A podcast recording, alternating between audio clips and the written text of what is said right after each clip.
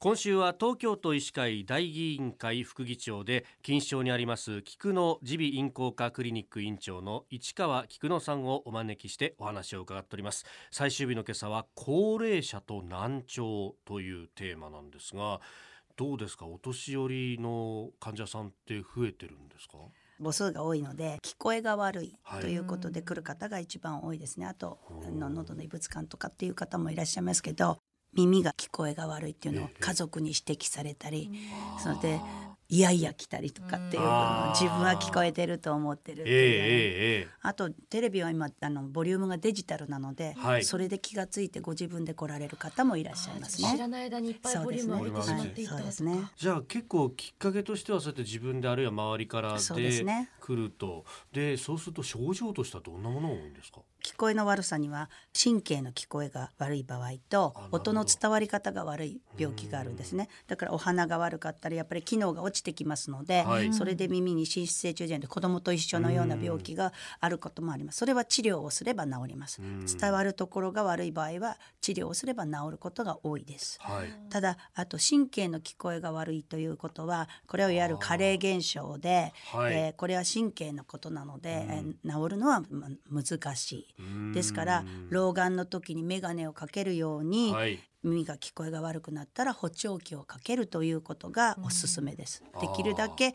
無理をしないで、はい、いい時期にちゃんと補聴器をかけるのがおすすめです。あやっぱそこは器具できちんとサポートをして生活の質を落とさずにそうですね。過ごしていく。はい老眼鏡のように補聴器というのは市民権がないので、はい、どうしても嫌がる方がいらっしゃるんですけど、今もう目立たないのもいっぱい出てますし、あの決して嫌だということを言わないで積極的に試していただいた方がいいと思います。そうかあのおしゃれな補聴器もたくさん出てますよね、ね、最近、ね、眼鏡にくっついていたりとか中にあの耳の穴に自分でオーダーメイドで作れるのもありますので、今はもう聞こえが悪いのと認知症っていうのは関係があるといういうのはだいぶ言われてきていますので。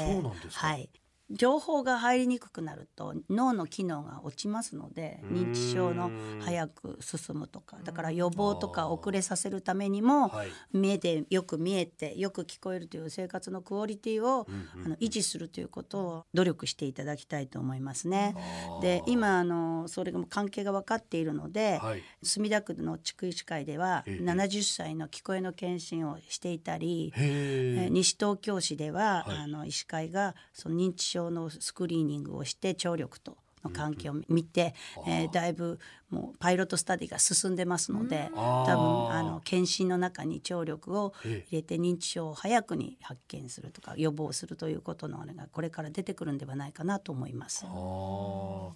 これ一人暮らしとかのお年寄りも最近増えてるじゃないですか、うん、そうすると自分ではなかなか気づきづらいっていうのも多いですよね。ね。はい、ただそうするとテレビのボリュームのデジタルのボリュームとか。で時々自分で片っぽずつね、はい、耳を塞いでみて耳が聞こえるかどうかっていうのはやっぱりあの目はすぐ見えなくなったら分かるんですけど聞こえは分かりにくいので、はい、ぜひ関心を持ってチェックをご自分でされた方がいいと思います。なるほど。じゃあ今聞いてるラジオをじゃあちょっと右だけで聞いてみてください。続いて左だけで。どうですか？聞こえ変わりますか？ていうそうですね。うん。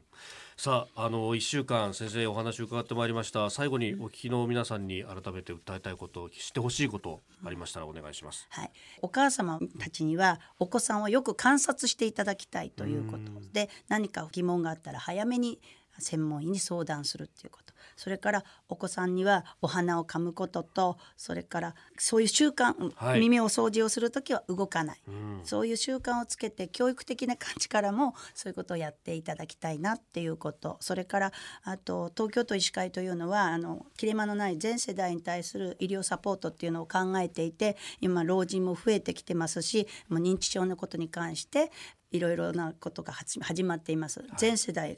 赤ちゃんからお年寄りまで見てる耳鼻科としては、うん、そういうところに一役を変えるんじゃないかなと思って